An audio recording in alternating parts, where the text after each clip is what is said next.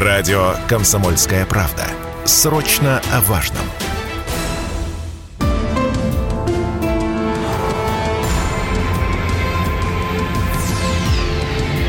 Авиакатастрофы.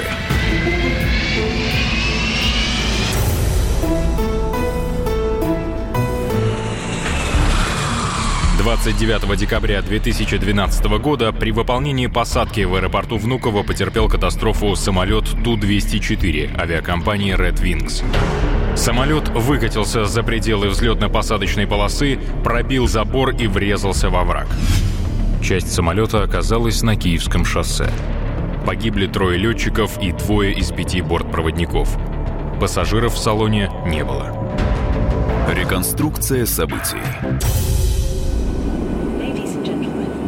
29 декабря 2012 года. Рейс 9268 возвращается из чешского Пардубица в Москву. В кабине опытнейший экипаж. 58-летний командир Геннадий Шмелев, 52-летний второй пилот Евгений Асташенков и 54-летний бортинженер Игорь Фисенко. Но обстановка в кабине достаточно напряженная. Еще по дороге в Чехию пилоты совершают ряд ошибок, и командир Геннадий Шмелев явно не в духе. В том числе он недоволен тем, как второй пилот Евгений Асташенков ведет радиосвязь с иностранным диспетчером. Как вы разговариваете по-английскому? Четвертый уровень ИКАО. Сейчас экипаж возвращается домой и входит в московскую воздушную зону. Диспетчер передает схему захода. Red Wings 9268. Э, вы сможете Ивановская 19 Альфа зайти? Да, сможем. Red Wings 9268. Red Wings 9268. Снижайтесь, эшелон 180. Снижаюсь 180. Red Wings 9268. Рутинная процедура занесения схемы в бортовой компьютер вызывает у второго пилота Евгения Асташенкова явные затруднения. Командиру Геннадию Шмелеву самому приходится заняться этим вопросом. В суматохе он ошибочно забивает Ивановская 19 Браво вместо Ивановская 19 Альфа. Это у нас Альфа. Ты Браво, по-моему, забил. Это Браво. Это Браво. Может, через Ивановское? Только это... Это ты через Ивановское, через Ивановское. Да другого не может быть. А какой посадочный ты? Земля, наверное, 19 Браво, а не Альфа вы нам дали. 9268. Ивановская, 19 Альфа. Red Wings 9268. Вы знакомы с этой схемой Ивановская, 19 Альфа? Да, да. Конечно, знакомы. А там и Альфа есть самая лучшая. Тем временем поступает информация о погоде на аэродроме посадки. Во Внуково сильный боковой ветер. Его порывы превышают максимально допустимые значения. Экипаж на эту информацию никак не реагирует – дальнейшем диспетчеры еще несколько раз передают экипажу данные о погоде, акцентируя внимание на ветре. Пилоты раз за разом игнорируют эту информацию. Они либо не знают, что при таком ветре садиться нельзя, либо ну очень хотят сесть. Обстановка в кабине продолжает оставаться напряженной. Командир постоянно нервничает и торопит второго пилота. Подходит полоса. Для безопасной посадки скорость должна быть постоянной – 230 км в час. Но сохранить ее такой командиру не удается. Скорость постоянно гуляет. Нельзя уменьшать, не уменьшай скорость. Да тихо ты! 240. Скорость растет. 250. Заколебало. 220. Да тихо ты! 230 скорость. Ну, побольше скорость. 220, 220 скорость. Еще раз закричишь, Игорь, не выводи меня из себя. Посадку разрешили нам? Red Wings 9268. Глиссатик к посадке готов. 9268, ветер у земли 270 градусов, 7, порывы 15, посадку разрешаю. Самолет подходит к полосе на повышенной скорости. Такая манера посадки вообще у всех пилотов, летающих на Ту-204. У командира Геннадия Шмелева она выражена особенно – в этот раз скорость слишком велика.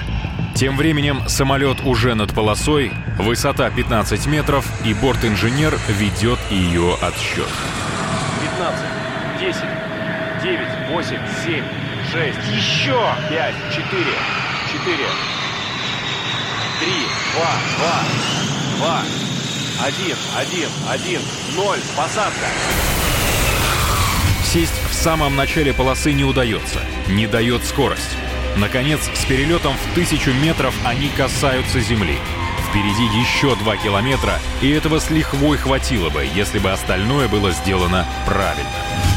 Самолет приземляется очень мягко, но мягко не значит безопасно. Левая стойка шасси коснулась земли, а в правую поддувает сильный ветер. Правое шасси не коснулось земли. Из-за этого автоматически не поднимаются интерцепторы, щитки на крыле. В этом случае борт-инженер должен выпустить их вручную. Тогда шасси прижмутся к земле и можно будет включить реверс. Сейчас он заблокирован. Игорь Фисенко этого не делает. Командир Геннадий Шмелев пересиливает механизм блокировки и все-таки включает реверс. Но шасси не коснулись земли, и поэтому для электроники самолет все еще находится в воздухе, и она расценивает движение командира как команду на взлет. Двигатели начинают набирать обороты. У экипажа сильнейший стресс. Пилоты не понимают, что происходит. В летных инструкциях нет указаний, как действовать в таких ситуациях. На тренажерах этого тоже никогда не отрабатывали. Экипаж трижды включает реверс, и трижды самолет выходит на взлетный режим. Полосы остается все меньше, и еще можно взлететь. Но командир эту возможность даже не рассматривает. В сложившейся ситуации основные команды начинают идти от борт-инженера. Реверс, реверс не включился. Реверс пока не включился. Что-то пошли. На взлет пошли, что ли? Тормоза, тормоза, реверс включай, реверс. Автомат попробуй. Давай! Попробуем. Ждем! Есть. Выключи двигатели! Выключаю, выключаю. Отстой! Самолет выкатывается за пределы полосы. Шасси, наконец, касаются земли. Автоматически выпускаются интерцепторы. Поздно. На скорости 190 км в час машина проламывает забор и врезается во враг. Пилоты и одна из стюардесс гибнут на месте. Еще одна скончается на следующий день в больнице. Трое выживут.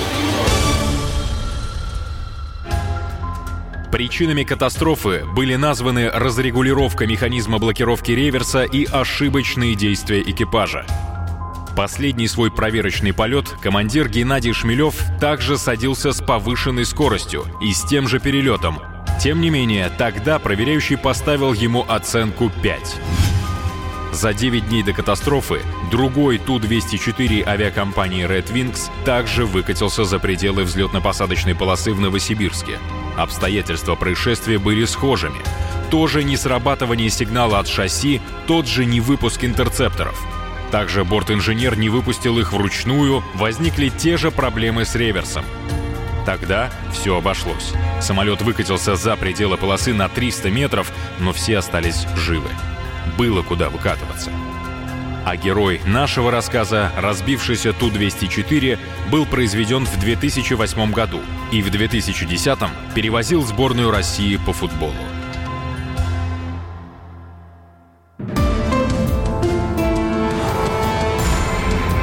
Авиакатастрофы.